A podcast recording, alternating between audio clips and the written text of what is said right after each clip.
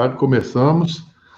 É, boa tarde a todos. É com muita honra e muito prazer que nós vamos aqui iniciar a nossa live de hoje, liderando o otimismo no segundo semestre. É, esse é o nosso título, essa é a nossa oportunidade, né? E, aliás, foi até muito questionado sobre a palavra é, otimismo, né? É, esse, esse momento que todos vivemos né, requer, com certeza, muito otimismo. Nós viemos aí enfrentando é, algo que nunca passamos, que nunca vivemos, né? É um momento de muita imprevisibilidade, mas eu tenho dito muito aos clientes, aos amigos, é, que não adianta pânico, não adianta medo. Nós temos que tomar atitudes cada vez mais certeiras, né? É, para melhorar o nosso posicionamento perante essa pandemia, perante essa crise. Né? É, sou Alexandre Lacerda, começando aqui a nossa live da CLR é. Hoje nós vamos ter, é, com, participando conosco aqui, o Carlos, do Banco do a doutora Lídia Abdala, do Grupo Steve, e o doutor Arci Coutinho, nosso sócio fundador. Né? A ideia é, é interagir com, com, os nossos é, participantes. Vamos fazer é, inicialmente uma apresentação dos nossos convidados né, sobre o nosso tema, no qual vamos abordar questões de economia, de gestão, de sucessão né, que estamos vivendo. E, na sequência, vamos abrir para o nosso debate, para a nossa discussão, né, com, com a visão de agregar aos nossos amigos, participantes, os nossos clientes, né, essa comunidade que está conosco hoje, é, um, um, cenário melhor, um cenário de otimismo, como devemos estar prontos para um segundo semestre, como devemos estar prontos, como é que podemos conviver com esse, essa nova incerteza, esse novo, novo, né, no, no, nos próximos tempos aí, né. Então, eu vou começar passando a palavra para o Carlos Lopes, economista do Banco Votorantim, formado pela FEA USP, mestre pelo INSPER, né, que vai nos brindar com um pouco do cenário econômico, né, nesse momento de pandemia, né, que vai é, nos dizer, é, é, quando fala de economia, as perguntas são muitas, né, mas onde é que vai parar a nossa economia, né, onde é que estaremos, qual vai ser a cotação do dólar, onde vai a bolsa, né, Carlos? Então, Espero que você tenha todas essas respostas, porque todos querem saber onde vamos chegar. Né? Estão é, demandando é, bastante economista ultimamente. É. Boa tarde e fique à vontade. Obrigado. É, bom, primeiro agradecer a CLR pelo, pelo convite. É um prazer estar aqui falando. Boa tarde aí para todo mundo que está ouvindo a gente. É, do lado da economia, e assim, para tratar um pouco com, com o tema do nosso, da nossa conversa aqui, que é, é o otimismo, né, olhando para frente, olhando pro, pelo lado econômico, dá para a gente dizer que o pior momento parece já ter passado. Né? A gente teve olhando os dados econômicos, aí o pior momento no mês de abril, né? Foi a, a, a queda mais intensa, mais acentuada na economia que a gente viu, foi no mês de abril. É, maio, aparentemente, também foi um mês ruim, embora a gente tenha poucos dados, mas ainda um mês ruim.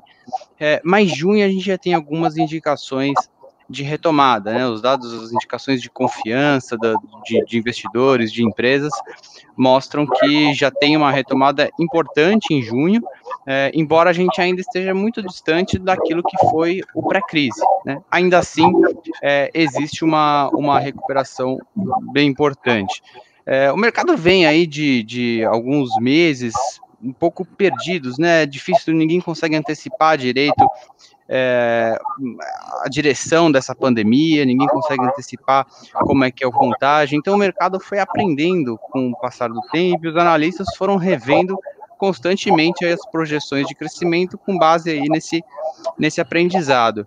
É, e aí, essas revisões foram constantes nos últimos meses, né? A gente saiu desde previsões lá de que ah, o PIB vai contrair só 1% esse ano, Agora, as projeções do mercado se equilibram ali por volta de 6,5%, entre 6% e 7% de queda do PIB é, esse ano. E o que a gente está vendo agora, no, no, último mês especificamente, é uma estabilização disso. O mercado já está aprendendo, reuniu informações e já tem mais segurança aí para projetar é, o que vai acontecer para frente. Um ponto importante que garante, acho que, que a gente vai ter uma recuperação para frente, e por isso os mercados estão tão animados, tão eufóricos, e a, a gente vê a bolsa é, aí já no, no, melhor momento pós, é, pós início da pandemia, é, boa parte disso se deve aos estímulos fiscais e monetários. Traduzindo isso, são gastos do governo, né? Gastos, a gente tem visto o governo anunciar vários pacotes de ajuda para a economia e de gastos, para incentivar justamente o crescimento, e do lado monetário é o Banco Central cortando juros. Hoje a gente tem decisão lá do Banco Central, a gente deve um novo corte na taxa Selic, levando para as mínimas, a gente já está na mínima histórica, né, mas deve cair mais. É, então, esses dois lados, esses dois, essa grande quantidade de estímulo, tanto do lado do gasto do governo, a gente deve ter um dos maiores déficits da história, né, na nossa conta, é, quanto do lado monetário, dos juros, vão certamente dar um impulso é, grande para a economia olhando daqui para frente. É, só tem dois riscos importantes para esse cenário de crescimento adiante. O primeiro é a própria pandemia, que a gente tem uma dificuldade bastante grande é, de antecipar, de estimar exatamente o que vai acontecer, embora aparentemente a gente tenha atingido é, aí um platô no número de casos, no número de mortes, mas enfim, como a gente está tendo a liberalização da economia agora, talvez isso, esse quadro mude. E o outro risco é o risco político, né? Com toda essa pressão sobre as contas públicas, com todo essa, esse montante de gastos que a gente está tendo, certamente passado esse período mais turbulento da crise, a gente vai ter provavelmente um aumento da pressão política é, por, por mais gastos ou mesmo é, por outras medidas de, de, distribuição de cargos no governo, enfim, isso pode deixar a situação política é, um pouco mais complicada. Mas olhando para os pontos positivos, eu dividiria, dividiria aí em três, em três partes. Primeiro para a economia, depois para empresas e para investidores. Para a economia, a gente tem uma lição importante dessa crise, que é a importância das regras que foram criadas das regras fiscais, né, o teto de gastos, tudo isso que foi discutido ao longo dos últimos anos está sendo muito importante agora e de uma certa forma o Congresso está tendo consciência disso, né? Está de fato é, aprendendo que é, essa, essa estabilidade, essa, essas regras para as contas públicas são, foram super importantes para poder permitir o quê? Que os ativos brasileiros se recuperassem como estão recuperando agora. Se não fossem essas regras, você não ia ter, né, os investidores não teriam confiança de que a gente ia ter uma, uma situação saudável nas contas públicas, e isso inevitavelmente ia acabar em deterioração aí do, da nossa moeda, do real, da bolsa, de juros. Então, o fato da gente estar tá bem nesse momento se deve, em grande parte, a essas, a essas regras. Outro ponto é a necessidade de poupança, especial do setor público, né? A gente vai aprender, ou está aprendendo, a necessidade que é de você ter superávit em contas públicas, de você, é, de fato, economizar para momentos como esse. E isso se traduz para o segundo ponto, que são que é o setor privado, que são as empresas. As empresas também estão aprendendo isso, a necessidade de se ter caixa, a necessidade de se planejar para eventos de estresse como esse. Garanto que muitas empresas, na hora de, de, de planejar ali seus eventos, cenários de estresse e, e, e fazer seu planejamento, não consideravam cenários como esse. E talvez hoje esse cenário passe a ser mais comum. Então as empresas vão precisar considerar é, cenários como esse daqui para frente, quando forem fazer seus, é, seus planejamentos financeiros. É, esse é um aprendizado importante. E o que a gente tem visto em diversos setores, especialmente no varejo, são empresas, é, uma tendência de aumentar o comércio virtual, algo que já era importante, é, mas não tão significativo no Brasil, acho que eram 5% mais ou menos do varejo total era, era online, mas agora essa tendência está tá se acentuando. Então a gente tem cada vez mais empresas indo para esse mercado e as empresas que já estavam nesse mercado, já tinham um bom trâmite aí, estão é, se dando muito melhor nessa crise do que as outras, e essa vai ser uma oportunidade muito importante é, para as empresas, olhando aí para os próximos anos. E uma terceira mudança dentro do ambiente aí de empresas que vai ser importantíssima é a mudança no mercado de trabalho, nas relações de mercado de trabalho, já que a gente está vendo aí um crescimento muito grande né, do home office, é, isso vai mudar completamente a estrutura de como o mercado imobiliário é, corporativo se, se ajusta, de como as empresas se ajustam a esse novo cenário. Então, é uma mudança muito importante e que certamente vai trazer aí é, muita oportunidade para as empresas se encaixarem, se posicionarem no mercado. E, por último, aqui para terminar, são as, as oportunidades para os investidores. Primeiro, resultado da própria desse próprio cenário de estresse, que é a proteção de investimentos. Né? Durante muito tempo o Brasil foi acostumado com taxas na renda fixa elevadíssimas, é, então acostuma, acostumou-se a trabalhar aí com investimentos é, sem muita proteção ou sem muito é, sem muito esmero ali na, na hora de, de escolher é, os investimentos. Agora, com a taxa de juros muito baixa, os investidores vão precisar buscar retorno em ativos mais arriscados, e isso exige proteção dos investimentos. Outra, é, outro resultado disso é que procurando ativos mais arriscados, oportunidades diferentes aparecerão, né? mercado imobiliário, ativos reais, talvez ganhem espaço é, nos próximos anos. E por fim, e acho um ponto super importante que liga com o problema fiscal que a gente vai, essa conta fiscal que a gente vai ter que pagar aí nos próximos anos, é a estratégia tributária. Então, para quem trata de investimento, a gente provavelmente vai ter mudanças na área tributária, olhando para frente, reforma tributária, enfim, é, que vão precisar reduzir custos e aumentar receitas, né, para que essa conta fiscal seja paga aí nos próximos anos. É, então, é muito possível que a gente, que essas medidas caminhem aí para o lado né, da alta renda, tributação de dividendos, né, tributação de fortunas, heranças, enfim, medidas desse tipo que a gente pode ver ocorrendo. É improvável que aconteça qualquer coisa esse ano, mas ao longo dos próximos anos, ano que vem, 2022, é, essas medidas podem voltar aí para o debate no Congresso. Então é muito importante os investidores prestar atenção nisso. Acho que eu fecho minha participação por aqui. Obrigado, Carlos. É, já tem aqui uma lista de perguntas para você e nós vamos, é, depois da fala de todos, a gente entra no debate, né, agradecendo a participação aí é, do, dos nossos clientes dos diversos segmentos, né, e depois eu vou falar um pouquinho de cada um, né, mas é, seria interessante. Agora a gente vai focar um pouquinho mais nossa, no nosso bate-papo mesmo. Vamos receber a doutora Lídia Abdala aí, né, ela é presidente executiva do Grupo Sabin, né, é, bioquímica, formada na Universidade Federal de Ouro Preto, com mestrado em Ciências da Saúde pela Universidade de Brasília e MBA em Gestão Empresarial na Fundação Dom Cabral. Doutora Lídia, como é que estamos, né, a senhora que está do, do lado aí, bem pertinho do poder e mais pertinho da saúde, né, como é que estamos vivendo esse momento pensando nas empresas do seu segmento, pensando na saúde, pensando o que, que é possível fazer é, para sair de uma forma melhor, né? Com esse monte de mudanças, com esse, essa imprevisibilidade aí, com essa, esse momento todo que estamos vivendo. O que, que vocês estão fazendo? O que, que você pode nos contar de bom, né? O que, que nós podemos aprender nesse momento para melhorar todos nós, né? Seja bem-vinda. Obrigada, obrigada pelo convite, a CLR, a CLR é, Alexandre, doutora Si, Carlos, é um prazer estar aqui com vocês nesta tarde. Obrigada a todos que estão ouvindo aí. É, bom, sei uma empresa da área de saúde, uma empresa de medicina diagnóstica, fundada em Brasília, no Distrito Federal, há 36 anos. É, hoje, uma empresa já nacional, né, há oito anos iniciamos um projeto de crescimento geográfico.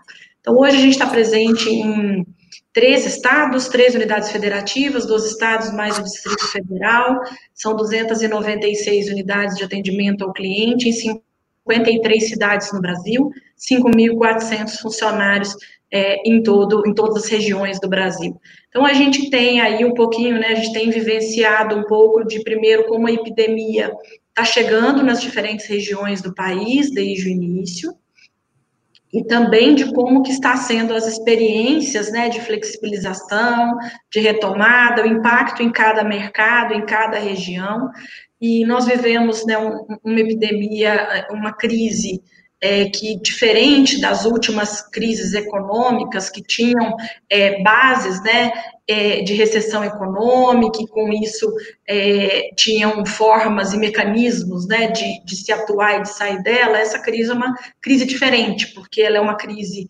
econômica, mas com base em uma crise de saúde pública, é uma crise sanitária. E a gente olhando na história, né, talvez é, a última crise semelhante a essa tenha sido a de 1918, que foi a gripe espanhola. 1918, né, a gente está falando aí pelo menos de umas quatro, cinco gerações aí, né, olhando para essas gerações mais novas que a nossa. E um mundo também completamente diferente do que é o mundo hoje, falando né, em termos de, de de inovação tecnológica, em termos de transformação digital, é, a, a, forma né, de, do, do, consumidor de lidar com as marcas, é, as empresas, as formas de atuarem, os serviços. Então, isso, isso nos impõe né, um desafio maior, que é de estar tá repensando os nossos negócios e as nossas empresas daqui para frente. Baby, como uma empresa na área de saúde, diretamente envolvida né, com a área é, de diagnóstico, a gente está acompanhando a epidemia desde que começou na China, no final de 2019, muito pela área de diagnóstico. Em janeiro, a gente tem uma área de P&D, de pesquisa e desenvolvimento, que fomos um dos primeiros laboratórios do Brasil a desenvolver né, o método in-house do PCR para diagnóstico do, do, coronavírus. E de lá para cá, né, desde março, o Distrito Federal foi um dos primeiros é, governos a fechar é, escolas, acho que foi o primeiro do Brasil, na sequência é, fechou o comércio em 18 de março, então com isso achatou bastante a curva. Claro que o Distrito Federal também tem, né, tanto uma densidade populacional, uma característica territorial geográfica diferente, né, de outros estados, e assim a epidemia chegou, né, São Paulo, Rio, Distrito Federal, que teve um boom em março, e depois, é, acho que muitos de vocês acompanharam, Manaus, Belém, é, Nordeste, região Norte, nós somos o maior laboratório privado de Manaus, então a gente acompanhou né, bem de perto tudo que tudo que o que Manaus passou e tem passado, agora já no momento né, de, de uma leve, de uma flexibilização e talvez de uma retomada. E o que a gente está é, tá vendo, né? Já temos algumas lições aprendidas das experiências que a gente foi vivendo como uma empresa da área de saúde, diferente de outros segmentos e de outras empresas que nós sabemos estão passando né, por desafios empresariais grandes, por quedas né, é, abruptas de receita e outros desafios nós, né, da área de medicina diagnóstica, todo mundo olha para a gente e acha que a gente está passando de forma mais tranquila, né, porque a gente está atendendo e atendendo o paciente, está fazendo exame de Covid. Eu digo que nós tivemos talvez um desafio um pouquinho maior, que é lidar, né, estar tá na linha de frente, cuidar da saúde da proteção dos nossos funcionários, dos nossos colaboradores, que não é fácil nessa hora, né, você tem, a gente tem uma operação grande hospitalar, atendendo muitos hospitais no Brasil, quase 30 hospitais no Brasil, você ter né, que, de fato, está de frente nesse momento com risco e com insegurança, com medo, né, primeiro de ficar doente, de levar essa doença para casa, para a família, né, e de como tratar e trabalhar, cuidar desse nosso funcionário, desse nosso colaborador que está né, todos os dias é, é, engajado, entendendo que, é, que é, esse é o nosso propósito, a nossa missão, mas que isso traz um outro desafio também de como atuar empresarialmente, porque nesse momento o setor de saúde né, da medicina privada também se deparou com um grande desafio, que foi a queda nos nossos, nos nossos procedimentos seletivos, que acho que também vocês devem ter acompanhado aí, hospitais, laboratórios, né, grande parte da nossa receita vem desses, desses procedimentos seletivos. Então, ao mesmo tempo que a gente teve um boom de procura né, pelo exame de Covid e as pessoas em casa não podendo ir nas unidades e tendo que, que acessar serviços nossos domiciliares, né, atendimento de, de call, via call center, de outro lado, a gente viu a nossa receita cair, né, pelo menos 50% no mês de março, quase isso no mês de abril, e agora maio e junho, que voltou a retomar e crescer um pouco.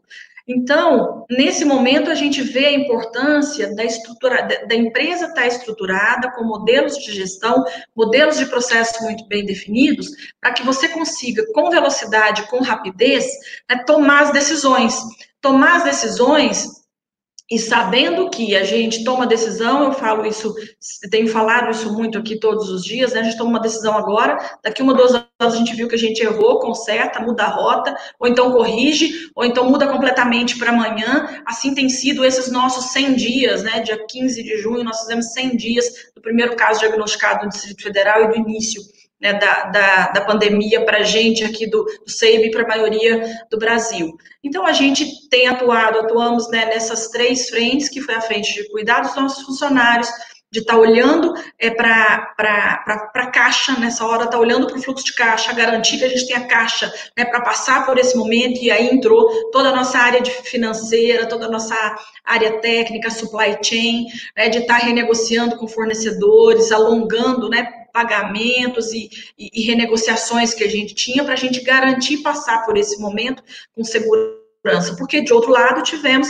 que investir em tecnologia, triplicar a estrutura de call center, é, e também é, oferecer novas formas de se relacionar com o cliente. Levantamos um projeto nosso que já estava no nosso pipeline desse ano, provavelmente ficaria pronto outubro, novembro, e que nós antecipamos, que foi um projeto de drive-thru, é, e, e, já tínhamos uma plataforma de e-commerce onde a gente vendia vacinas, e ali nós colocamos o exame de Covid, o paciente entra lá, compra, paga, ele recebe um QR Code no celular dele, ou ele imprime né, esse QR Code, ele chega na nossa unidade do drive-thru, em 3 a 4 minutos ele faz a coleta e ele já está liberado ele sai e vai para casa. Então, quer dizer, uma forma completamente de se relacionar com o serviço né, e que já é, a gente já vinha né, é, estudando e mudando muitas as formas de se relacionar pela própria exigência do cliente, o consumidor cada vez mais querendo né, ter menos atrito com os serviços, querendo atendimento mais rápido, querendo tudo digital e tudo online. Então a gente viu o quanto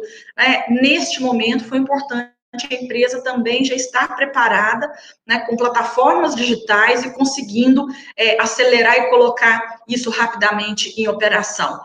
Daqui para frente, a gente vê que a tendência é os mercados, que é o que a gente está vendo no Brasil, as cidades começando né, a, a, flexibilizar aberturas de comércio.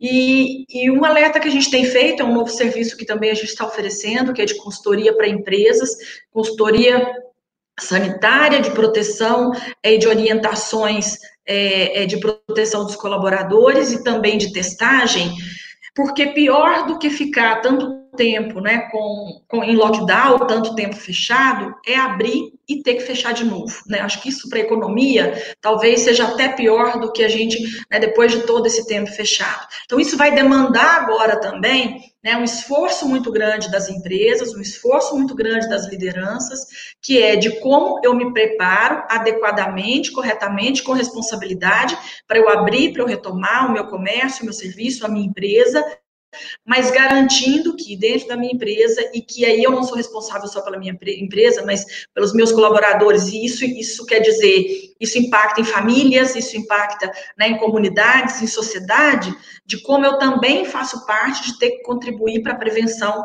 né, do Covid, porque se a gente não conseguir, de fato, estar tá monitorando e controlando a, a, transmissão do Covid, a gente corre o risco de daqui a um tempo a gente ter que voltar é, é, a fechar os serviços e que isso seria muito ruim. Por outro lado, o que eu vejo é uma nova forma que a gente vai ter de viver, de trabalhar, mas que ela está aí, que ela está acontecendo, aí que, e que o que a gente vê pela frente é as pessoas cada vez mais precisarão de empresas que estejam preparadas, sólidas no mercado, oferecendo seus serviços. Então, há sim né, muitas oportunidades aí para as empresas que se prepararem, abrirem corretamente nesse momento, nesses próximos meses. E era isso, Alexandre, que eu queria fazer na, na minha abertura. Oh, Lídia, muito obrigado. É, e nós vamos. As, as perguntas também estão bastante ativas aqui. Nós vamos agora escutar um pouco o doutor Assi e depois voltamos para o debate. Doutor Assi, decano aí da CLR, é um dos, dos nosso fundador, nosso mestre maior, né, advogado, contabilista, é, autor de alguns livros, né, e que agora está se dedicando cada, cada vez mais a nos brindar com a, com a sua inteligência, a sua filosofia. E assim, eu, eu te pergunto, é, eu sei que tem o cabelo mais branco que eu, o que que essas mudanças todas vão impactar no dia a dia, na vida dos nossos clientes, no dia a dia, na, na nossa vida, né? O teletrabalho, né? Sei que veio lá de moeda, né? Que será que um dia imaginou que nós íamos estar todos aí conectados de longe, né? E produzindo, e produzindo com qualidade, e produzindo em, em larga escala? Seja bem-vindo. Muito obrigado, Alexandre. Eu cumprimento a doutora Lídia, e ao Carlos Lopes e a você também, Alexandre, pela oportunidade, e dizer que é, nós estamos diante de um fato. A pandemia é um fato. Agora, é, durante e após pandemia, é, nós temos outros fatos. Então, esses fatos agora que nos interessam. Mesmo porque todas as medidas possíveis, sanitárias, fiscais, econômicas, e estruturais que o governo pôde fazer, que, os, que os, as empresas já puderam fazer, é, já vem sendo, já vem ocorrendo. Agora, é necessário olhar para frente, conforme o Carlos Lopes ah, acentuou, porque nós estamos ainda meio à, à pandemia e precisamos é, pensar nesse segundo semestre, pensar no 2020, pensar para frente razão, inclusive, do, do, otimismo que a gente precisa ter. Porque nós estamos diante de uma realidade que é, é difícil, é complicada, mas sempre há oportunidades, principalmente pós-pandemias. A história sempre nos ensinou isso, sempre nos mostrou isso. É claro que nós não vivenciamos isso, mas podemos recorrer ao que já aconteceu anteriormente e saber quando se sangra muito a economia, quando se sangra muito os aspectos sociais, uma nova revolução, no bom sentido, surge e as pessoas tiram forças de onde às vezes nem parece ter para é, expandir e para é, fazer crescer os seus negócios. Então, o mundo, é, a gente já considera que o mundo já mudou. Nós já vivemos outro mundo. A gente não conhece bem esse mundo ainda, não sabe do que, até onde essas mudanças já aconteceram, mas elas já ocorreram e vão continuar ocorrendo. Aliás, isso é o princípio mesmo, da, como você falou na questão filosófica, o princípio da, da própria perpetuidade das coisas. Né? Ah, o mundo é evolução e tudo evolui, com mais ou com menos velocidade, com menos ou com mais impactos, mas tudo evolui, tudo muda. E não seria diferente é, é, com essa pandemia. Então, a mudança agora é rápida e a retomada dos negócios, a retomada do, do, dos, dos, dos, negócios gerais que, que, que a economia tem, é, é, é necessário que a gente é, é, trilhe caminhos diferentes e, como a doutora Lídia também colocou, errando, acertando, mudando, corrigindo, porque não se conhece o pano de fundo até onde vai as profundezas dessa pandemia. O fato é que nós precisamos ter a capacidade de, de flexibilizar, a capacidade de mudanças, a capacidade de mudar o giro e, e, e tomar novas decisões sempre que for necessário. Então, quando a gente olha para trás e vê, vê aqueles saudosos planejamentos estratégicos, agora aquilo virou pó, né? Nós estamos diante de planejamentos curtos, como tiro curto numa piscina, por exemplo, de 20 metros. Então, a gente precisa, de fato, é, fazer planejamento para dia, para hora, e mudar em dia e em hora que for necessário. Então, eu vejo que é uma grande oportunidade para todos nós, num mundo viciado como nós já vimos, numa economia é, que às vezes é, é impulsionava determinados segmentos sem os verdadeiros lastros, por exemplo, com inchaços e com bolhas, por exemplo, e agora as coisas começaram a ser achatadas.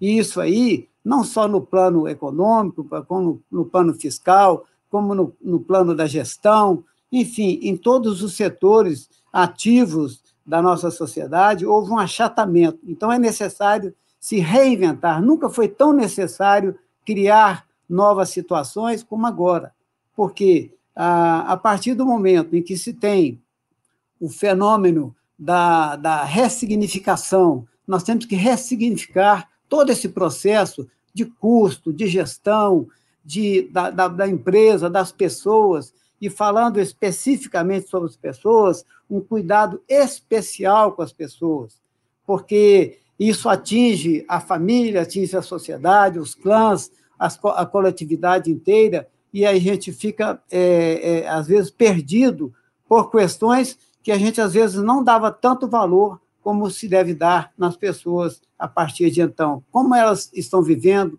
quais são os seus problemas em casa, quais são suas dívidas, como elas estão fazendo, a questão do desemprego, enfim, são muitas as questões, mas eu acho que em cada, cada uma delas há pelo menos uma meia dúzia de soluções, há uma meia dúzia de oportunidades que vão surgir na medida que aquela pessoa tenha a coragem de desbravar esse desconhecido, esse novo novo, como está sendo dito. Então, a pessoa, o caráter humano, a humanidade eh, com as pessoas, esse é um, cuidado essencial. E isso foi acelerado na medida em que elas passam a ter seus problemas particulares e eles também influem nas empresas, como influem também como consumidores que são. O Brasil é um país de grande consumo, de mais de 200 milhões de consumo, mas é um país que tem ainda muita coisa a ser feita, tem saneamento básico a ser feito em quase 100 milhões de pessoas no Brasil inteiro, enfim, tem muita coisa para ser feita. E com essa taxa de juros caindo ainda mais, com uma certa estabilidade, é, com as intervenções acertadas do Banco Central, a gente vê que é, nós temos algumas oportunidades e a, e, a, e, a, e a oportunidade de ver como certa estabilização é, novos projetos a serem defendidos. Mas a questão que me é, foi colocada é relativamente à sucessão familiar, à sucessão empresarial e é, à sucessão mista, que também pode ocorrer ao mesmo tempo. E, anteriormente, a, a questão da Covid, a gente via que a, a sucessão sempre era colocada, às vezes, num segundo plano, era um deixa para lá, vamos ver mais um pouco à frente, e, e agora, com essa mudança, onde não se tem é, definido um futuro é, e que, com vários é, programas e planejamentos é, de, de sucessão já em andamento, como fazer daqui para frente? Devemos parar? Devemos continuar? Devemos acelerar? Devemos diminuir?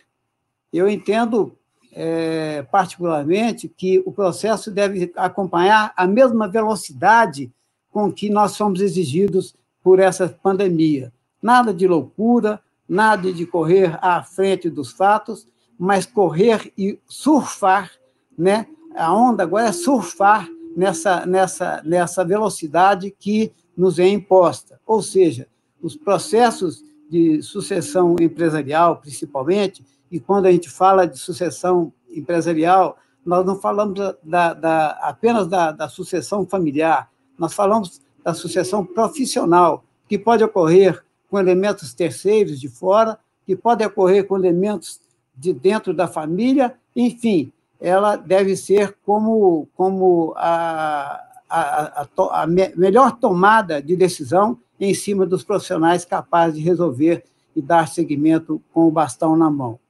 Eu penso, então, que a, a sucessão deve ser algo a ser continuado, e aqueles que não começaram ainda têm a grande oportunidade de colocar o olho no negócio e colocar o outro olho na sucessão. Mesmo porque é, existe um fenômeno agora é, que aquele, aquele empresário experiente, aquele tronco de família, aquele acionista de grande patrimônio, por exemplo, que vinha é, fazendo, de certa forma, a sua sucessão, é, chega agora ao ponto de que, não se conhecendo bem o futuro pela frente,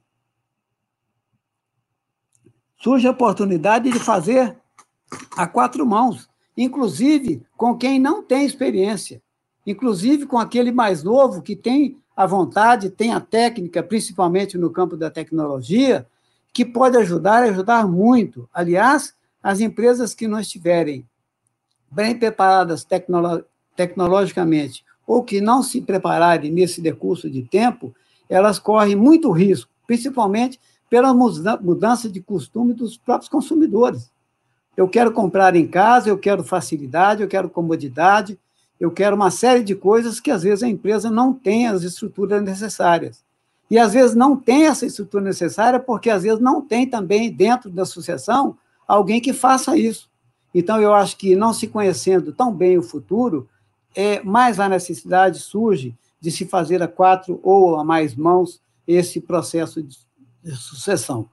E a sucessão, como elemento essencial na continuidade, na vida das empresas, ela é algo a ser é, feito, praticado, exercitado todos os dias. Então, não se faz sucessão apenas do acionista, ou então daqueles grandes cargos de gerência ou de gestão da, da sociedade. Faz-se a, a sucessão interna, por exemplo, aquela sucessão que, para se promover uma pessoa a um cargo superior, ela terá que ter preparado o seu sucessor para assumir, porque senão ela ganha, o sucedido também ganha, e quem perde é a empresa, pela falta de qualidade na excelência dos seus produtos, dos seus serviços. Por isso, a sucessão é algo que é, deve começar quando a empresa começa, e a gente sabe que isso não é bem na prática, mas deveria ser, a sucessão deveria ser ensinada, inclusive, nas escolas. As pessoas precisam saber que a finitude, principalmente agora com a pandemia, ficou é, muito pacificada, muito lógica e muito compreensível. Nós somos, de fato, pessoas finitas e precisamos pensar que é, uma, uma, uma questão sanitária, uma questão de saúde, não atinge ao mais pobre, atinge a todos. E todos nós estamos sujeitos a isso.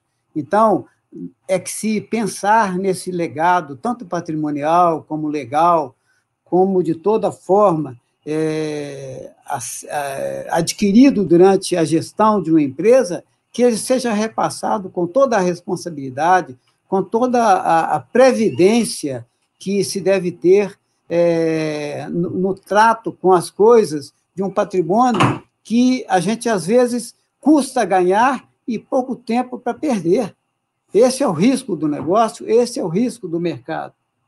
Então, eu acho que aqueles propósitos de sucessão que já haviam sido é, iniciados devem continuar, como aqueles que não começaram devem continuar também. É claro que nós vivemos num momento em que se deve dar toda a, atenção à, à continuidade dos negócios mas essa continuidade do negócio pode ter maior velocidade na medida em que a gente integre pessoas e, e coloque sobre elas é, autoridade para resolver e responsabilidade para cumprir.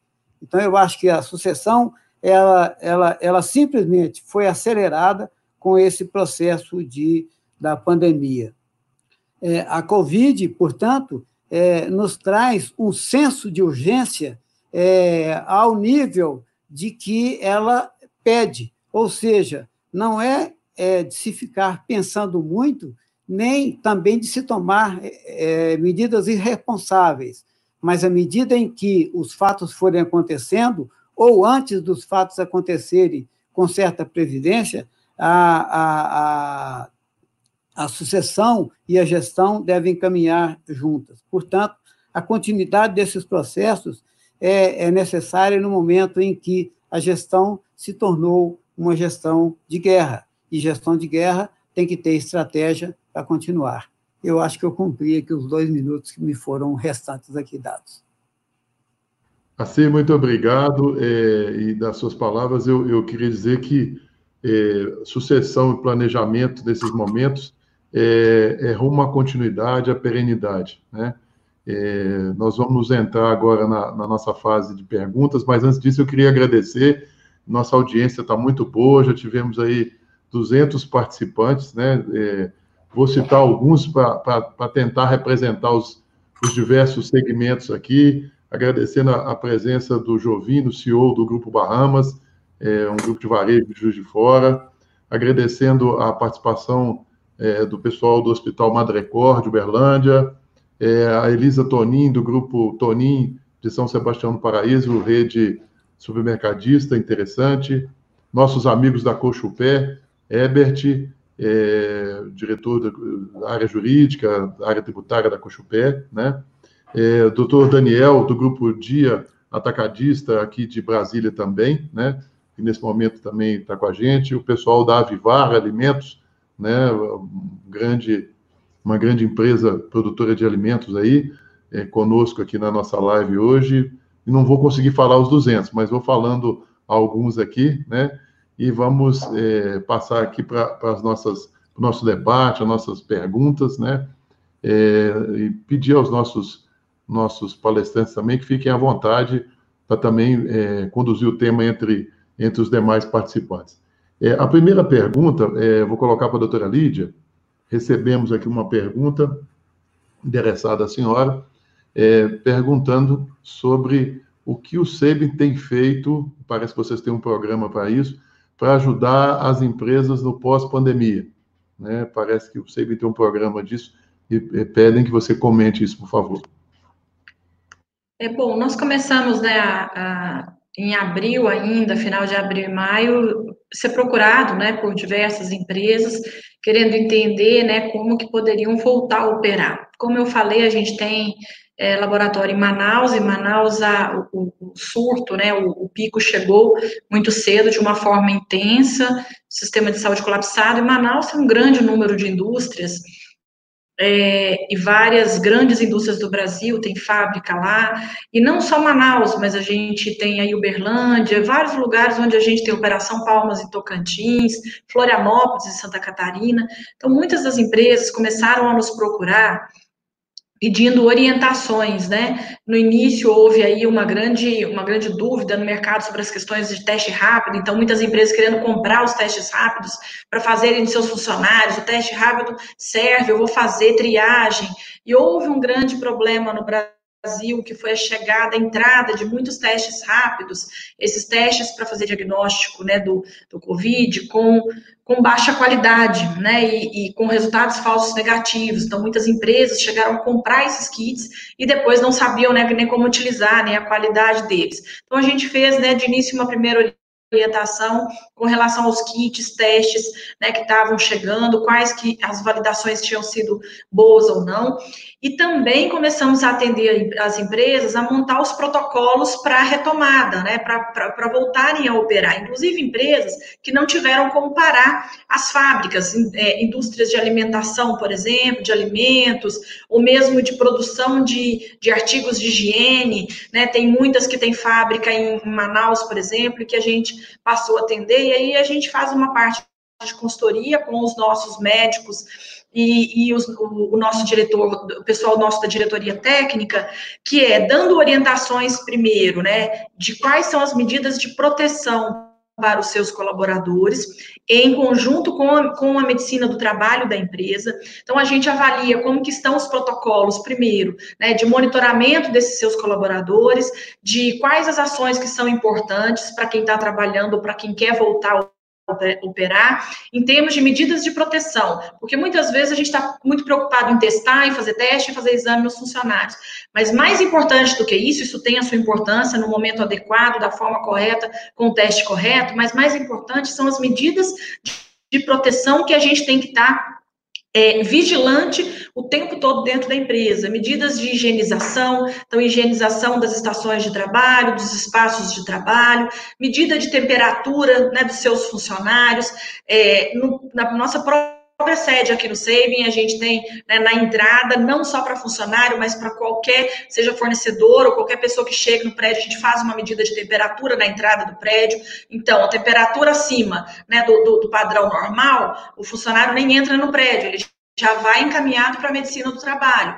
A gente ofereceu, é, então a gente faz essas orientações de higienização, a questão de, de, medição de temperatura, de distanciamento social, muitas vezes, a distância física, as empresas estão tendo que mudar suas formas de operar, né? muitas vezes mudando mesmo os espaços e os espaçamentos de trabalho, as bancadas de trabalho, para que de fato as pessoas fiquem a no mínimo um metro e meio, dois metros de outro colaborador, utilização de máscaras né, para 100% das pessoas, em muitos estados, cidades, acho que a maioria hoje já está se tornando né, obrigatório, inclusive, com determinações dos governos e prefeituras, mas a gente também mostra as formas corretas de se utilizar a máscara, porque não adianta utilizar também de forma incorreta, e paralelo a isso, de como que deve ser depois o protocolo de testagem dos seus funcionários. Então, por exemplo, uma fábrica que estava fechada e queria voltar a operar, ela tinha, estava em Manaus, Manaus com uma grande, né, com um grande surto, uma grande prevalência de Covid, ela a princípio queria fazer sorologia em todo mundo, nós falamos, o, o teste mais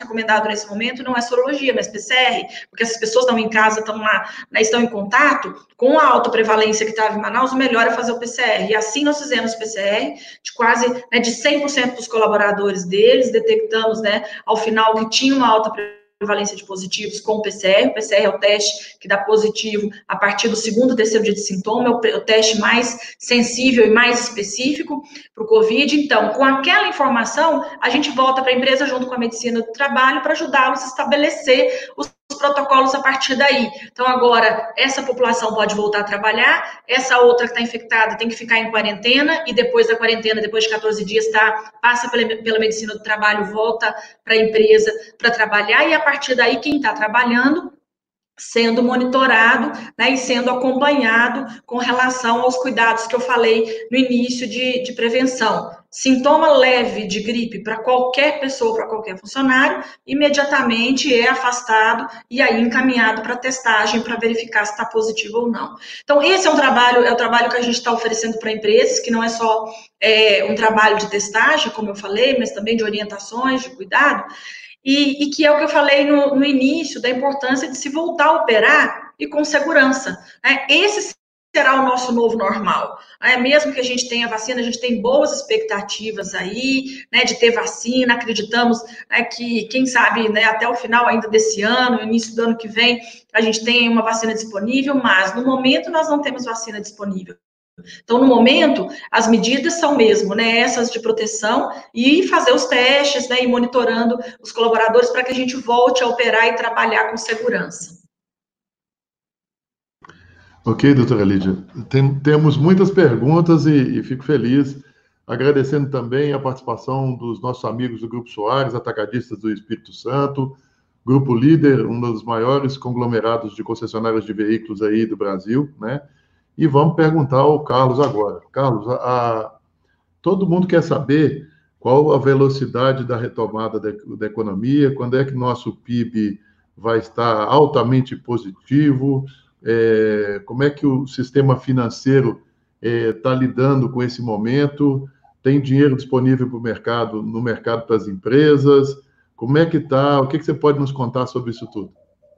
Bom, sobre a velocidade de retomada, é, a gente, o número do PIB ele engana um pouco, porque quando a gente faz as projeções para o ano que vem, você facilmente chega ali num crescimento de 4, 5, 6% no ano que vem. Então vai parecer que a economia está crescendo de fato muito, quando não está, assim, é o efeito de uma base de comparação muito baixa, né? Como esse ano caiu muito, é, ano que vem qualquer coisinha já acaba dando um crescimento no final do ano, um crescimento muito grande. Ele, ele pode enganar um pouco. Então, para dar uma, uma, uma, sensação de, de velocidade, é, a gente só vai retomar o nível, nosso nível de produção na economia é, do pré-crise, é, provavelmente em 2023, 2024. É uma retomada que, por mais rápida que ela seja, é, ainda vai demorar bastante tempo para a gente voltar é, ao que estava antes da crise. É, é, é, natural, né, essa, essa, essa demora, mas a sensação, pelo menos, a sensação durante essa retomada vai ser de uma economia voltando aos trilhos, né, não vai ser de uma economia parada. Embora os, os, os reflexos dessa crise ainda vão durar um tempo longo. O mercado de trabalho provavelmente vai sofrer bastante, isso certamente tem impacto sobre o consumo. Então, essa, é, todo o impacto que a gente está vendo agora, obviamente, ele vai ter reflexos ao longo do tempo, e por isso essa, essa recuperação gradual. Agora, quando a gente olhar para os números, de fato, você vai ver lá uma recuperação bastante acentuada, um PIB crescendo 5% no ano que vem, mas isso engana um pouco porque a base é muito baixa. E para ligar aí com a sua outra pergunta, um, um, ponto importante nessa retomada é o sistema financeiro, os canais é, pelos quais essa taxa de juros super baixa atinge a economia, eles, esses canais têm que estar tá funcionando. E até agora, acho que é um motivo para se comemorar, até agora, o fato do sistema financeiro ter se mantido bastante, eh, bastante sólido. A gente teve o Banco Central atuando com várias medidas para garantir a liquidez do sistema, para garantir é, que bancos, no geral, não tivessem nenhum problema. E até agora é isso que a gente tem visto. Funcionou bem, assim como essa crise ela espalhou para todo mundo ao mesmo tempo, então a gente viu uh, toda a cadeia da economia postergando pagamento, postergando crédito, enfim, é, e isso ajudou a conter a crise é, no curto prazo. Obviamente, essa situação ela não pode se prorrogar indefinidamente, então é por isso é muito importante que essa história da pandemia se resolva para que as empresas voltem a ter, a ter geração de caixa, enfim, essa é, e a gente possa caminhar aí com a, com a recuperação. Mas até agora o sistema financeiro tem funcionado bem e a nossa expectativa é que continue, continue, continue funcionando. Então, com essa taxa de juros super baixa, a gente já está vendo né, muita renegociação de dívida, eh, as empresas tomando, fazendo dívida nova para aproveitar essa taxa de juros muito baixa. E um mercado que está crescendo bastante nesse sentido são as emissões privadas de dívida, né? As, as empresas emitindo crédito privado é, e esse é um segmento que está crescendo bastante, já que a taxa de juros está super baixa, então o pessoal migra para investimentos com, com um retorno um pouco maior e aí buscando um pouco mais de risco e vão atrás desses títulos de, de títulos privados de crédito é, de empresas. Então tem sido uma forma bastante interessante das empresas se financiarem nesse momento. E essa vai ser uma vai ser um, papel importante, super importante aí na, na retomada da economia, essa melhora do crédito. Obrigado. É, doutor Assi, vamos, vamos também distribuir perguntas para você.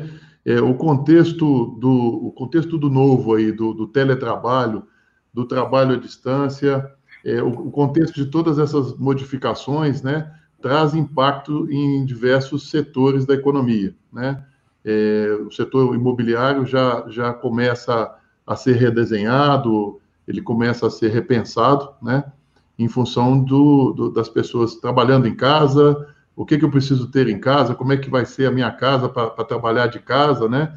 Ah, o setor comercial, imobiliário comercial, será que nós vamos ter grandes investimentos em grandes lajes, né? De escritórios, o pessoal está pensando em diminuir o tamanho dos escritórios.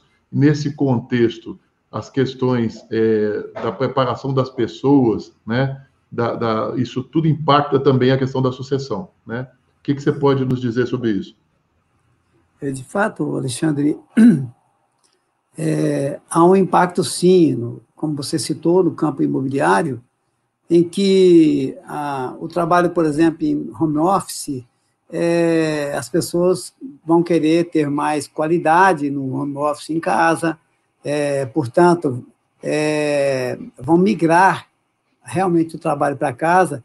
Aliás, até aqui em Belo Horizonte já está surgindo um problema é, nos, nos, nos bairros periféricos aí, nos condomínios periféricos, o aluguel já subiu muito, em função de que pessoas estão alugando é, é, casas nos condomínios porque não dão conta de viver dentro do apartamento na cidade, com criança, é, tendo que trabalhar. Então, quer dizer, o ramo imobiliário também, se por um lado ele, ele encurta é, em função de construções no centro, ele também se expande na, na, nas periferias, no, nos, nos bairros mais, mais afastados um pouco. As pessoas vão para o sítio, depende de uma internet boa, e ela pode trabalhar de lá. Então, isso tudo tem impacto. Como tem impacto na questão do, do, do, do transporte coletivo, por exemplo, dos carros, é, e aí nós temos impacto aí na, na, nas linhas de produção de carros, é, nos tipos de carros, por exemplo, é, a questão até do ar, melhorou a questão do ar né, na cidade, nas grandes cidades. Quer dizer, então, muda muito, é, e, e, o ar impacta também na questão sanitária, saúde. Então, é, os, os, desdobramentos de tudo isso é, são enormes. Né? E, claro, que a, a, a sucessão empresarial ela ela não deve esperar que esses impactos se estabeleçam, ela ocorre ao mesmo tempo. Então, é, as, as, as, reuniões que seriam feitas, por exemplo, pelo conselho, serão feitas agora, são feitas agora através de vídeo, saiu agora a legislação para assembleias gerais das empresas, que pode ser feita por vídeo, Quer dizer, então, tudo isso aí utilizando a tecnologia, ganhando-se mais tempo, ganhando-se mais espaço, melhorando a qualidade de vida das pessoas, enfim, é, são muitas as, as, as, as modificações e as circunstâncias também favoráveis em função da pandemia. E quero dizer que a, o modo de trabalhar, o modo de enfrentar as, as, o dia a dia da, da, nas empresas é, vai mudar e muda também, consequentemente, a questão da sucessão familiar, né? é, aquelas empresas eminentemente familiares, como é o caso do conjunto de empresas do Brasil, é, a maioria das empresas brasileiras são também familiares. Então, como é que deve ser feito? As empresas vão, vão agora, com juros baixos, precisam, por exemplo, aplicar os seus recursos em outros, em outros meios de, de, de ativos, em outros ativos, por exemplo, para rentabilizar os, os, os, os herdeiros, por exemplo, que não se beneficiam diretamente da própria empresa, com o prolabore, com o salário, enfim, tudo isso muda e, claro, com impactos na sucessão. Mas todos esses impactos não inibem é, de forma nenhuma o, o trajeto dessa sucessão, que deve continuar por todas as razões. Porque se o mundo mudou, se o mundo muda como já mudou e como vai mudar, e se nós paralisarmos o processo de sucessão, amanhã nós vamos ter belos negócios com péssimas gestões, com péssimos é, é, é, resultados em função exatamente do despreparo das pessoas que não foram é, devidamente é, atendidas ao seu tempo e à necessidade das empresas na, na sua parte sucessora. Assim, obrigado. Vamos continuando aqui, agradecendo a participação dos nossos amigos do Grupo Tubonal, é, da doutora Terezinha, da auditoria da, da, da, UFMG, da doutora Mercedes, da Unimed, é, do pessoal do agronegócio também está forte aqui, é, o Grupo Sankit, Marcos Elmer, a Maria Pia dos Queijos Pialete e a Dalto Feitosa, do, do Grupo Char, né? Agradecendo a participação de representados aqui por, por diversos segmentos da economia. Carlos, é, a pergunta que a gente tem escutado aí, e, e o Assi falou um pouco disso agora há pouco, é, ele falou sobre a, as, as oportunidades ou as necessidades de rentabilizar melhor os recursos em função da, da, da baixa, né, da, da, do, do, do, juro. Né? O brasileiro gosta de juro, né? juro alto, o juro caiu muito, e a gente começa É, a cada dia mais você escuta a cada esquina alguém falando que está comprando, vendendo ação, aplicando no índice tal, deixando o índice aqui. O é, que, que você pode nos falar ou nos recomendar sobre esse momento de juro baixo, né? É, como, é que, como é que vocês estão vendo essa movimentação na economia, o mercado de capitais, né? Fale um pouco sobre isso para nós. É, o que a gente está vendo é exatamente isso. Se a gente é, observar os dados de, de, de, fluxo de investimentos na bolsa, a gente vê que é toda essa puxada da bolsa que a gente viu ali desde, a, desde o pior momento da crise, é, ela foi marcada pela saída do investidor internacional, é, por algum aumento do investidor internacional, do investidor institucional, de fundos, etc., mas em larga medida pelo investidor pessoa física. É, então, assim, de fato, tem muita gente aí aproveitando para entrar nesse mercado agora. É, o que eu chamo a atenção é que essa movimentação, ela, ela é muito provavelmente fundamentada em pouca informação, né? O pessoal é, quer, quer ter rentabilidade, quer buscar rentabilidade rápido, mas sem ter essa expertise de entrar no mercado, no mercado acionário, e, e, portanto, mede muito mal o risco nesse momento, né? E aí a gente começa a ouvir histórias aí, é, alguém fala, ah, entrei em tal ação, ganhei X% em, em só pouco tempo, isso o pessoal vai se animando para cada vez, para cada vez ir mais, aumentar a parcela ali do seu patrimônio é, no mercado de renda variável, é, e isso é perigoso, precisa ser feito aí com, com responsabilidade e sempre, sempre consultar aí quem, quem puder te, te auxiliar nesse momento. É, mas o que a gente tem visto de maneira geral é sim as pessoas migrando para ativos de maior risco. É, e isso vale também para renda fixa, né? Quando a gente vai para os títulos que eu comentei aí de, de crédito privado, é, você também vê títulos de crédito privado pagando taxas assim super baixas que não remuneram o risco daquela empresa e mesmo assim você tendo demandas elevadíssimas por esses papéis, ou seja, o pessoal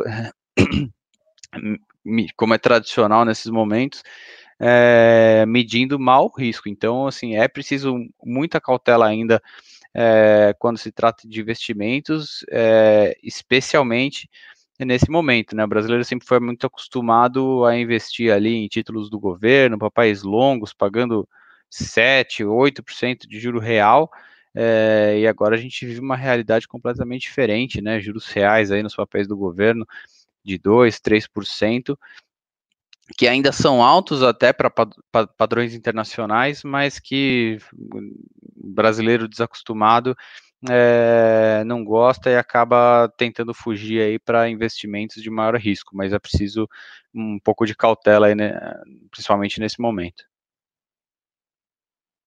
Ok, Carlos. Doutora Lídia, é uma pergunta bem interessante. Como é, você vê o mercado de saúde privado no próximo ano? Como será a retomada no seu mercado, né?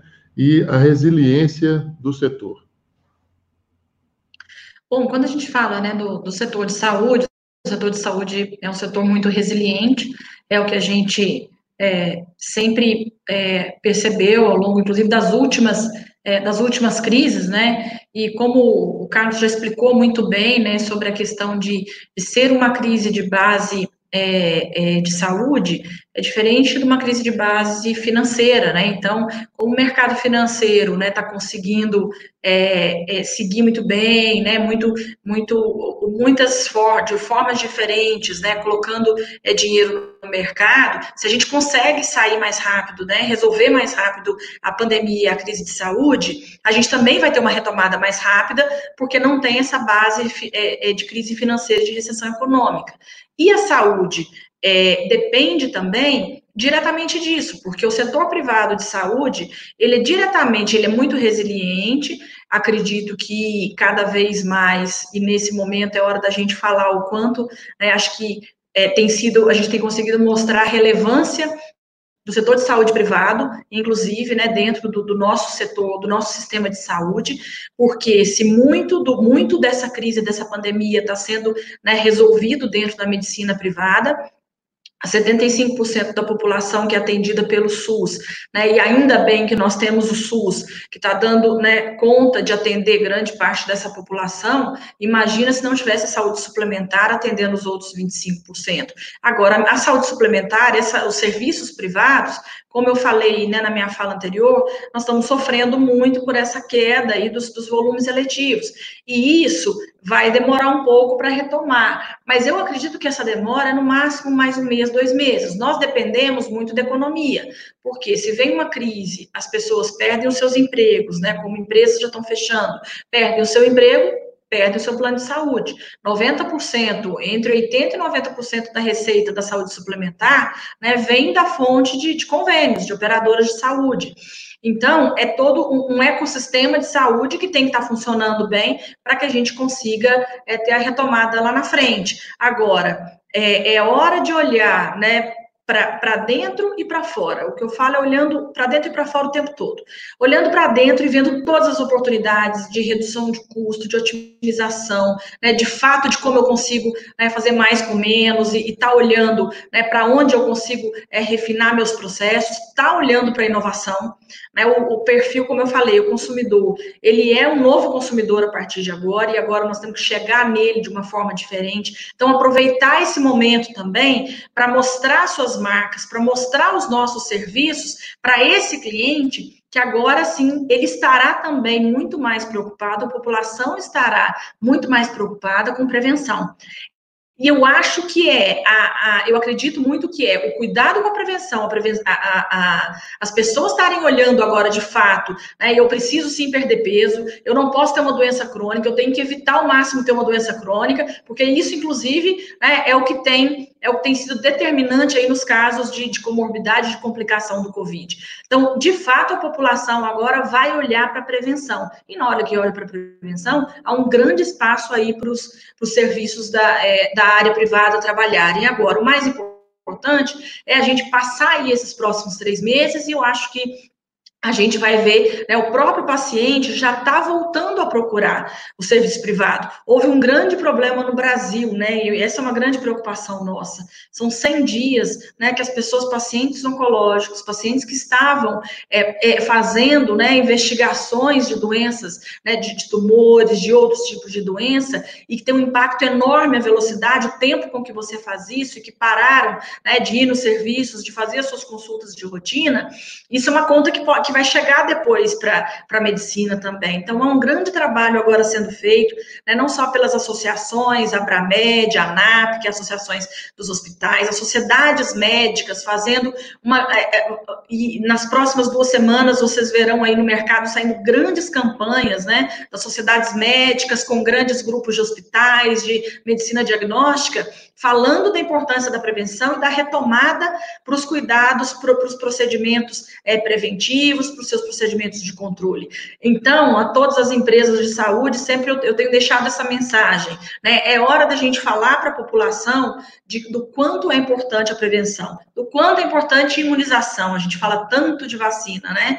E, infelizmente, a gente vê aí a vacina da gripe que a rede pública fornece e, e o governo, o Ministério da Saúde, fica né, tentando fazer com que as pessoas se vacinem, se vacinem e as pessoas não procuram. Então, é, o que eu vejo para os próximos meses e para o próximo ano, de fato, é que as pessoas se preocuparão mais com a sua saúde, se preocuparão com prevenção. E haverá grande espaço para para os prestadores de serviço trabalharem. Acho que é uma grande oportunidade também da gente repensar, e aí eu digo a gente, não só setor de saúde, mas Brasil, quando a gente está falando de retomada econômica e que talvez seja um gatilho para retomada econômica, é a gente olhar para a nossa indústria brasileira. Eu acho que um legado que a crise deixa, não só para o Brasil, para o mundo, é, vocês viram a crise com falta de EPI, né, falta de reagente, falta de insumo, Estados Unidos mandando avião para a China e tirando máscara e luva de lá, e a gente refém né, de não conseguir produzir máscara, não conseguir, não conseguir né, produzir capa protetora no Brasil, com o nível de indústria que a gente tem no Brasil, em tantas regiões, né, como Minas Gerais, a região sul do país. Então, é hora também da gente olhar para a indústria nacional, estimular que isso seja produzido, feito, comprado aqui no Brasil. Eu acho que esse pode ser um pilar importante para a gente sair né, dessa crise, estimulando a economia do Brasil, começando por essa indústria, né, que tem que produzir aqui, a gente tem que comprar daqui e realmente comprar de China, de Estados Unidos, né, aquilo que é feito em pouco volume, aquilo que nós não temos tecnologia ou conhecimento disponível para isso. O Brasil tem uma base intelectual de cientistas, de professores acadêmicos, de instituições, de universidades de pesquisa enorme, maior do que muitos outros países, maior do que, do que muitos dos países europeus, né? e que muitas vezes não estão sendo, né, não estamos utilizando toda, toda essa capacidade, esse potencial que a gente tem e ficamos buscando isso fora. Eu acho que esse é um legado também que a pandemia deixa para a gente.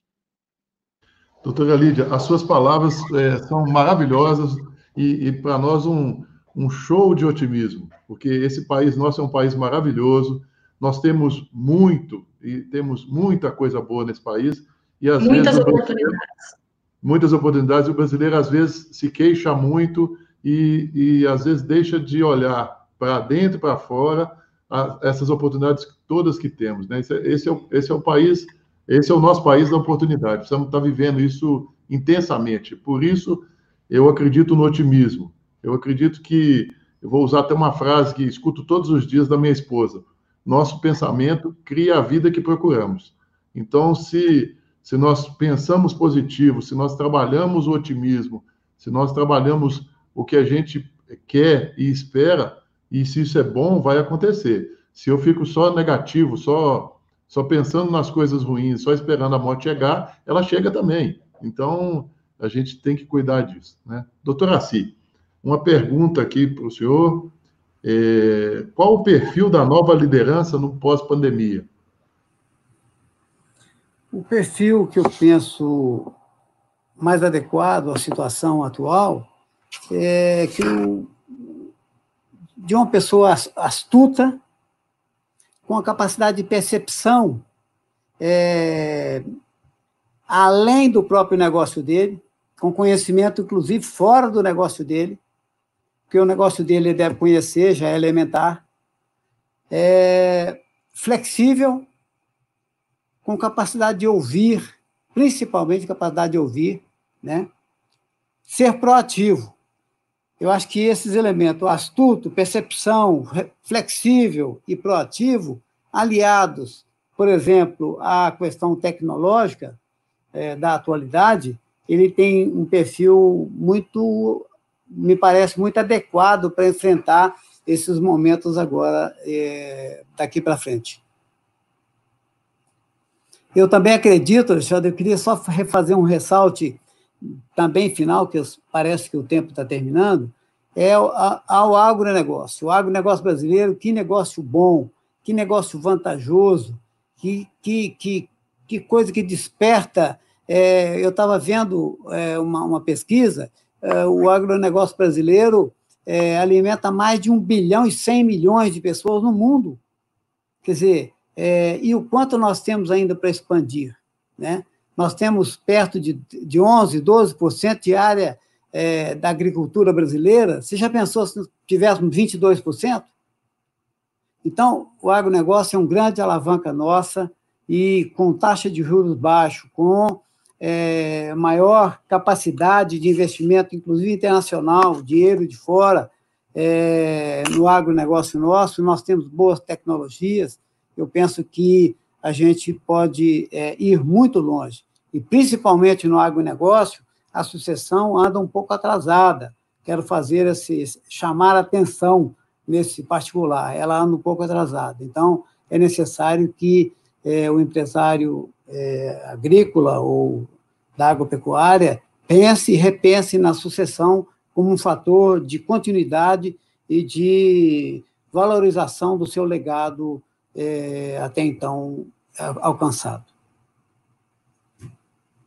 É, nós, nós estamos caminhando para o final, são muitas as perguntas, infelizmente a gente não vai conseguir é, responder todas, né? Estou tentando fazer um resumo aqui e, e, vamos, vamos falando. Eu, eu queria passar a oportunidade de cada um de vocês a fazer o fechamento aí nessa, na, na fala de cada um, né?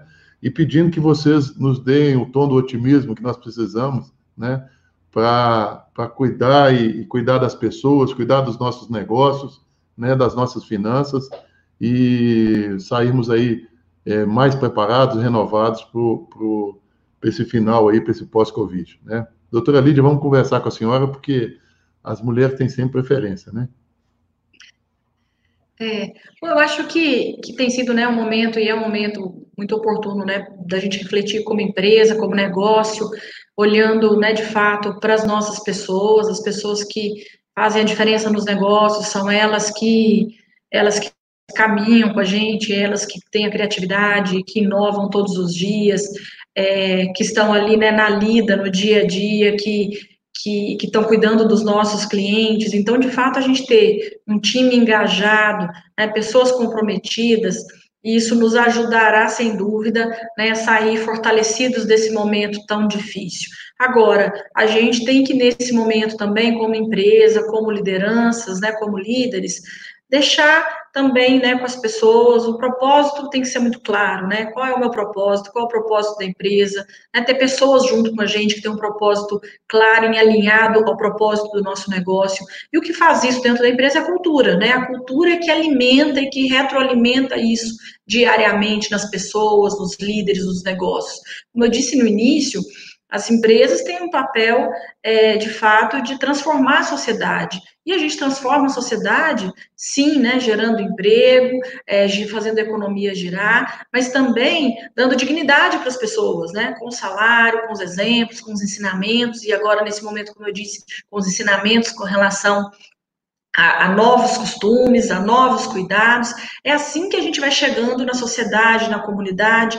A gente tem visto nesse período tantas empresas também olhando né, para como eu consigo contribuir, tanta solidariedade, né, e eu acho que esse é um legado que essa pandemia deixa, de fato, grandes empresas viram né, que os seus negócios, eles fecham e eles deixam de funcionar da noite para o dia, que nessa hora é hora de ajudar, de olhar para a população, de ver que a gente tem um, um país aí com 210 milhões de habitantes, e que é um país muito heterogêneo, com necessidades diferentes em cada região, mas que é um país né, que com 210 milhões de habitantes, como a gente já falou aqui, né, com agronegócio, com esses indicadores que a doutora Cí deu aí, com indústria, como eu já falei, né, com, com, tanta, com tantos recursos naturais que o país tem, o Brasil tem, sim, né, é, muitas formas de sair, de sair mais fortalecido e de partir para essa retomada econômica. Que essa solidariedade que a gente está vendo em todo esse momento de pandemia, que ela perdure depois e que a gente consiga, de fato,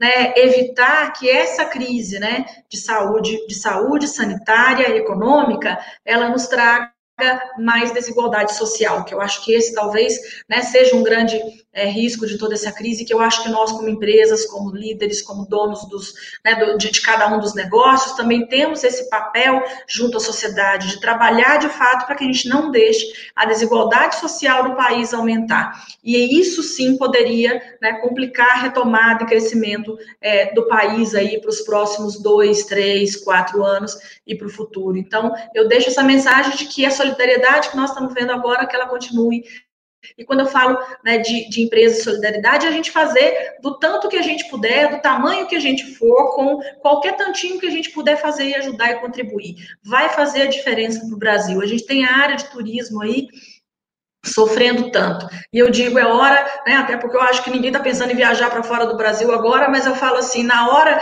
que for pensar em, em viajar, em, em, passear, em descansar no momento que puder, né, vamos fazer turismo no Brasil, vamos ajudar né, os hotéis, as empresas do Brasil, vamos ajudar o Brasil, vamos ajudar os pequenos comerciantes, né, das nossas ruas, das nossas, dos nossos bairros, das nossas quadras, eu acho que é assim que a gente pode, é, de fato, efetivamente, né, independente do tamanho que seja a nossa empresa, do, da, da, da, de, da região que nós, que nós estamos, de fato a gente vai conseguir contribuir com a sociedade dessa forma.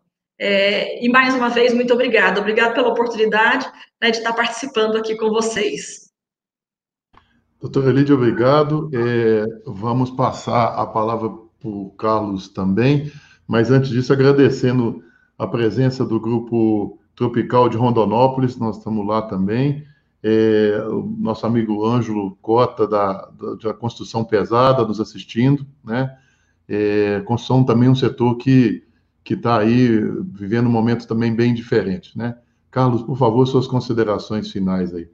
Bom, já começo com uma notícia boa aí, que o Banco Central confirmou aí o corte na, na Selic, então para as empresas aí que estão precisando de crédito vai ser, um, vai ser mais um alívio.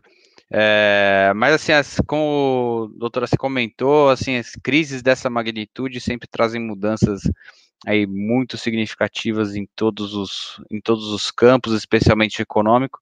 Isso vai exigir aí que todo mundo continue muito atento a, a descobrir essas oportunidades. Elas, é, quem, quem, quem já antecipa essas oportunidades agora e aponta os caminhos, é, muito provavelmente está errado, né? A gente acaba é, descobrindo só esses caminhos depois e por isso é muito importante estar durante esse durante esse processo, durante essa melhora, muito atento aí para é, guiar o rumo das empresas de investimentos é, muito rapidamente para se adaptar é, a esse novo cenário.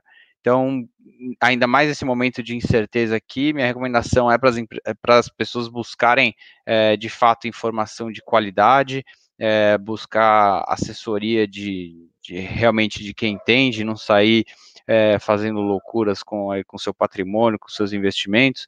É, aproveito para fazer aqui a, a, a propaganda do, do, do, BV, né, onde eu trabalho, a gente tem é, relacionamento muito bom nesse segmento de, de médias empresas, é, a gente está pronto para atender todo mundo, e a gente, do lado de informação, do lado de economia, a gente tem o, o nosso podcast, eu sei que está todo mundo já por aí de, de, de ouvir é, de ouvir podcasts nesse momento, mas o nosso aí é semanal, só dura cinco minutos, está no Spotify, você pode procurar lá Banco BV ou Economia em cinco minutos, é, a gente semanalmente traz um, traz um resumo aí do tema mais relevante é, para atualizar todo mundo. E mais uma vez agradecer o convite aí da, da CLR e, e a audiência de todo mundo. Obrigado, Carlos. Agradecendo aqui também a participação da doutora Lília, é, doutora Lília, nossa, nossa querida amiga do setor de saúde também, né? É, doutora Cid, suas considerações, por favor. É, vocês vão me permitir filosofar um pouquinho é, que tudo isso que ocorre, seja pandêmico, seja é, qualquer tipo de revolução, saúde, enfim, todas essas grandes transformações, é, existe é, existe uma, uma, uma, alguém chamado pessoa que suporta, que garante, que vence ou que é derrotado por todas essas, essas, essas intempéries. Então, no fundo de todas as razões, existe a razão humana. Né? Então, ser humano é, é, na, é na, realidade, é, é, é ser uma pessoa capaz de entender todos esses processos, aprender com todos esses processos, né? se melhorar diante da realidade que vive e se transformar como pessoa mesmo melhor do que antes. Então, eu espero que todos esses reflexos é, econômicos, é, sociais, é, enfim, políticos, tudo isso que influi sobre todos nós, seja algo para nos fazer experimentar uma nova forma de ser, de ser um, um, uma pessoa diferente, de ser uma pessoa é, com valores mais a, acertados, de ser uma pessoa cuja solidariedade seja uma prática e não um sonho, né? E que a igualdade, conforme a doutora Lídia colocou, social, seja é, mais equânime, né? É, ninguém será tão feliz é, por ter um grande patrimônio ou por ser mais é, aquenhoado de coisas, se há alguém feliz do lado. Então, a necessidade de um repensar até na forma de ser como gente.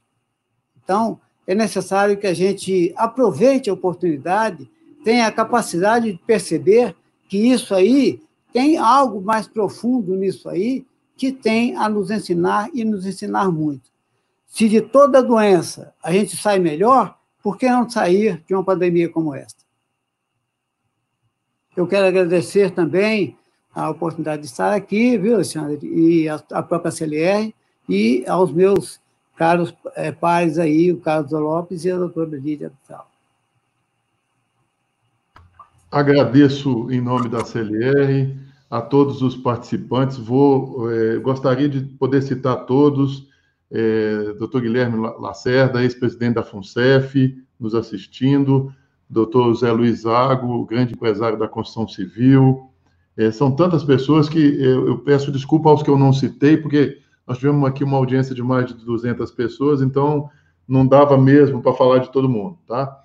É, para fazer meu, meu, meu encerramento, meu fechamento, agradecendo a participação dos nossos palestrantes, eu queria dizer o seguinte: é, o, a gente tem falado dentro da CLR, o nosso lema é levar o nosso cliente é, a um patamar superior de desempenho.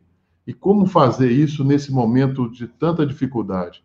E a gente tem dito constantemente a todos eles que é, é não ao pânico, manter a esperança sempre muito forte, com muito otimismo, trabalhar a estratégia e o propósito de forma adequada, é, cuidar do modelo de negócio, porque modelo de negócio, se antes da pandemia era uma coisa que a gente precisava revisitar cotidianamente, né? Com a pandemia, então, com essas mudanças todas que nós discutimos hoje, com essas, esse mar de oportunidades que nós temos aí pela frente, é, qual é o negócio, nosso negócio hoje?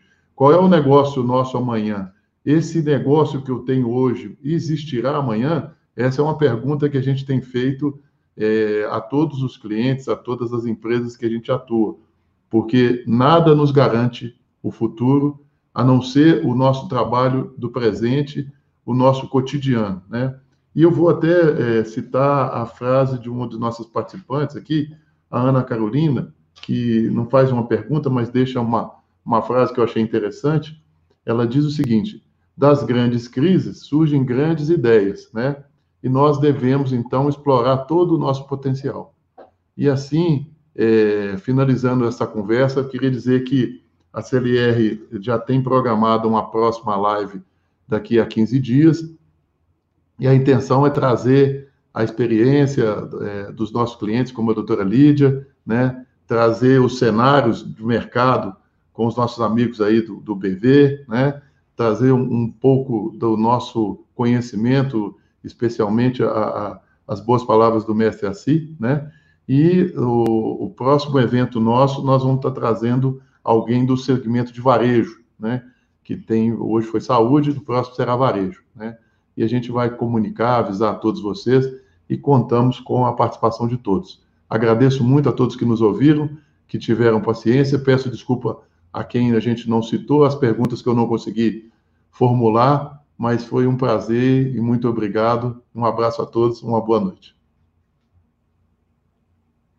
Boa noite. Obrigado, um abraço. Obrigado, um abraço.